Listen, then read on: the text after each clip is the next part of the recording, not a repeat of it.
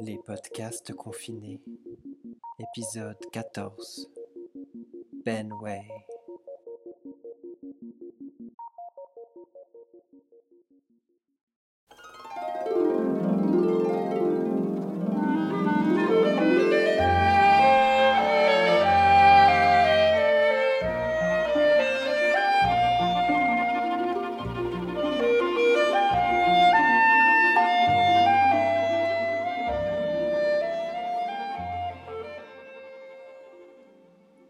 J'ai été chargé d'engager les services du Dr Benway au nom de la société Islam Company. Le docteur est le conseiller médico-technique de la République de Liberty, territoire voué à l'amour libre et à l'hygiène du bain. Les citoyens sont parfaitement adaptés, serviables, honnêtes, tolérants et, par-dessus tout, bien briqués.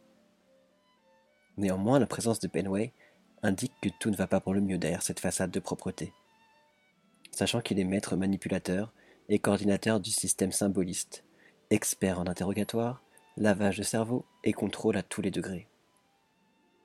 Je ne l'avais pas revu depuis son départ précipité d'Annexie, où il dirigeait les services de DT, démoralisation totale.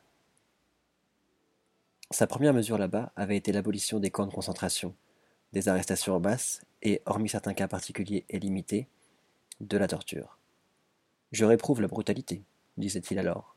Elle n'est pas efficace. D'un autre côté, une certaine forme de persécution excluant toute violence physique peut donner naissance, si elle est appliquée de façon prolongée et judicieuse, à un complexe de culpabilité spécifique. Il est indispensable de retenir quelques règles, ou plutôt quelques idées directrices.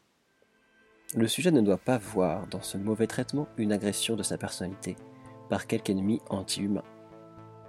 On doit lui faire sentir que la punition qu'il subit, quelle qu'elle soit, est entièrement mérité. C'est-à-dire qu'il est affligé d'une tare horrible, non précisée. Le besoin tout cru des fanatiques du contrôle doit être camouflé derrière une paperasserie aussi arbitraire que complexe, de manière que le patient ne puisse jamais entrer en contact direct avec son ennemi. Chaque citoyen de l'annexie était tenu de solliciter, et ensuite de porter sur soi en permanence, une profusion de cartes d'identité et de documents divers il pouvait être interpellé à toute heure, en tout lieu.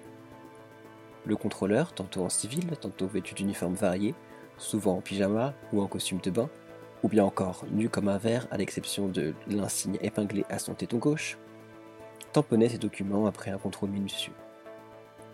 À chaque interpellation subséquente, le citoyen devait montrer ses papiers dûment paraffés lors du dernier contrôle. Or, quand le contrôleur interpellait un groupe de plusieurs personnes, il ne visait que quelques-unes des pièces qu'on lui présentait. Après quoi, il faisait arrêter les citoyens dont les cartes n'étaient pas tamponnées et qui se trouvaient donc en infraction. Toute arrestation se traduisait par une détention provisoire. Cela signifiait que le prisonnier ne pouvait pas être relâché que si son placet justificatif, signé de sa main et paraffé dans les règles, était visé par l'arbitre suppléant des justifications. Étant donné que ce fonctionnaire ne venait à son bureau que très exceptionnellement, et que le détenu devait lui apporter en main propre son placet justificatif, les non justifiés passaient des semaines et des mois à patienter dans les antichambres, sans chauffage, sans chaise et sans latrine.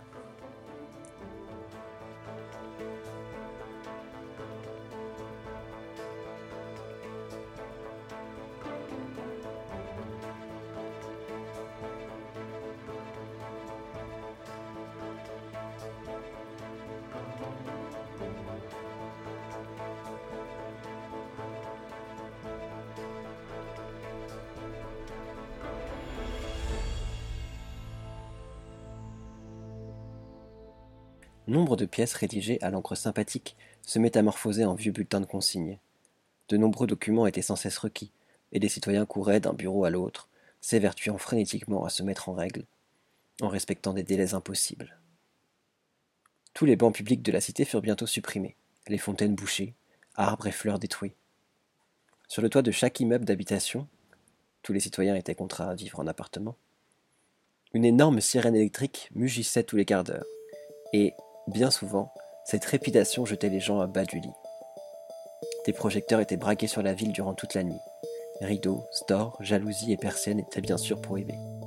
Personne ne regardait personne, de crainte de contrevenir à la loi punissant les citoyens qui importunaient leurs semblables par des avances verbales ou autres, dictées par un mobile quelconque, sexuel ou autre. Cafés et bars furent fermés.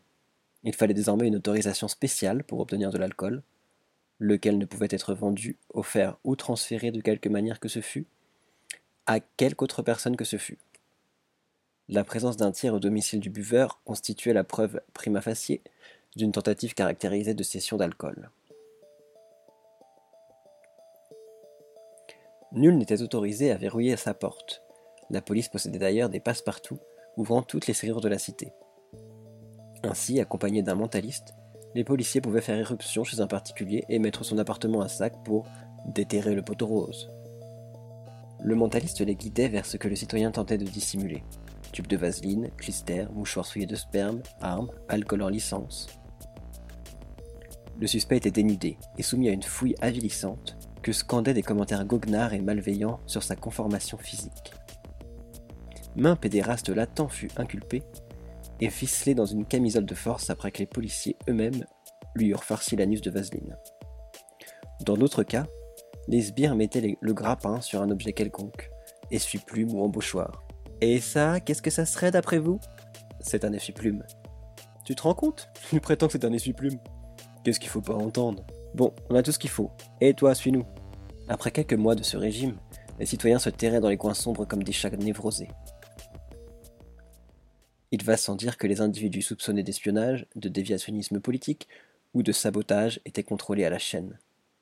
Quant aux méthodes d'interrogatoire utilisées par la police d'Annexie, le docteur Benwell les décrivait avec enthousiasme. Si j'évite en règle de recourir à la torture, laquelle tend à cristalliser l'opposition et à mobiliser les forces de résistance, j'estime en revanche que la menace de torture contribue à inspirer au sujet le sentiment approprié d'impuissance doublé de gratitude envers l'interrogateur qui n'en fait point usage. De plus, la torture punitive est indiquée quand le sujet a suivi le traitement assez longtemps pour être à même d'estimer le châtiment mérité. À cette fin, j'ai imaginé un certain nombre de mesures disciplinaires. L'une des plus intéressantes a été baptisée le standard téléphonique.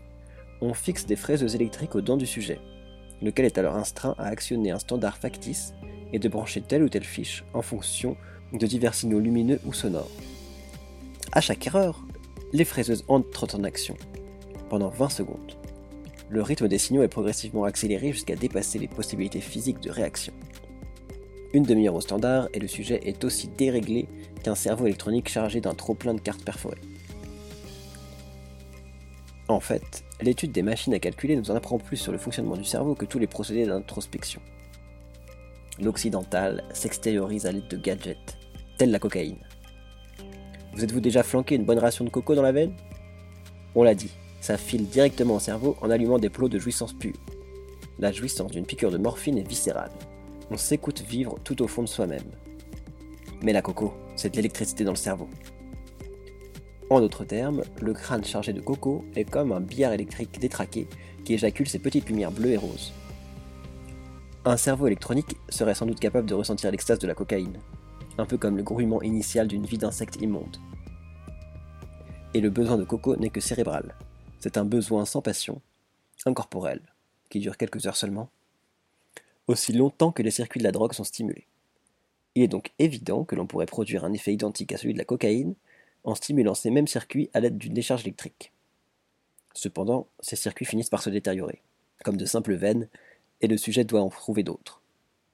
Or, avec le temps, les veines usées se retapent, et s'il met au point un système de rotation astucieux, le piqueur d'héroïne peut encore se faire la fête à condition de ne pas forcer la dose.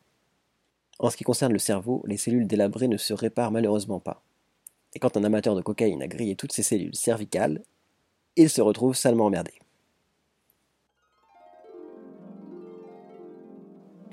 Accroupe-t-on sur un monceau d'opalie, d'extréments et de ferrailles rouillées, dans un brasillement de chaleur à blanc, un panorama de crétins nus s'étend jusqu'à l'horizon. Le silence est absolu on leur a cisaillé les organes de la parole.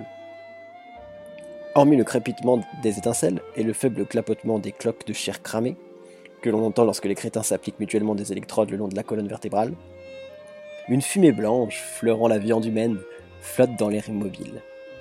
Quelques enfants ligotent un crétin à un poteau avec du fil de fer barbelé. Puis ils allument un feu de bois entre ses jambes et il l'observe avec une curiosité bestiale tandis que les flammes lui lèchent les cuisses, agitant sa chair de tressaillements de cancrelat à l'agonie. Mais je me perds en digression, à mon habitude. Tant que nous n'aurons pas une connaissance plus précise de l'électronique du cerveau, la drogue restera l'instrument essentiel de l'interrogateur chargé d'anéantir les personnalités du sujet. Il va de soi que les barbituriques sont pratiquement inutilisables. En ce sens qu'un sujet incapable de résister aux somnifères ne vaudrait pas cher devant les méthodes infantiles en usage chez les policiers de province. La scopolamine est d'un bon emploi pour dissoudre les résistances, mais elle encrasse la mémoire du même coup. Son action est telle qu'un agent double, par exemple, sera tout disposé à révéler ses secrets, mais incapable de s'en souvenir. Et sa couverture se mélangera inextricablement avec sa personnalité camouflée. Mescaline, barmaline, LSD6, l'acide lysergique, bufoténine et muscarine donnent des résultats souvent très intéressants. La bulbocapnine provoque un état voisin du syndrome catatonique de la schizophrénie, et on a relevé plusieurs cas d'imitation impulsive la bulbocapnine exerce un effet dépressif sur le cerveau postérieur en déréglant les centres moteurs de l'hypothalamus. D'autres drogues, qui ont entraîné une schizophrénie de type expérimental, mescaline, armaline, LSD6, sont au contraire des stimulants du bulbe. L'arrière-cerveau du schizophrène est alternativement stimulé et déprimé. Et la catatonie est fréquemment suivie d'une période d'excitation et d'activité motrice, durant laquelle le patient perd la boule et fait chier tout un chacun. En revanche, il arrive parfois que les schizos au stade terminal se refusent à faire le plus petit mouvement et qu'ils ne quittent plus le lit jusqu'à la fin. On estime que la cause de la schizophrénie, mais la causalité n'a jamais permis d'expliquer avec précision le processus métabolique, notre vocabulaire est encore bien limité, réside dans une altération de la fonction régulatrice de l'hypothalamus. Les injections de LSD6 en alternance, avec de la bulbocapnine, celle-ci activée avec du curare, présentent les meilleures garanties d'obéissance automatique.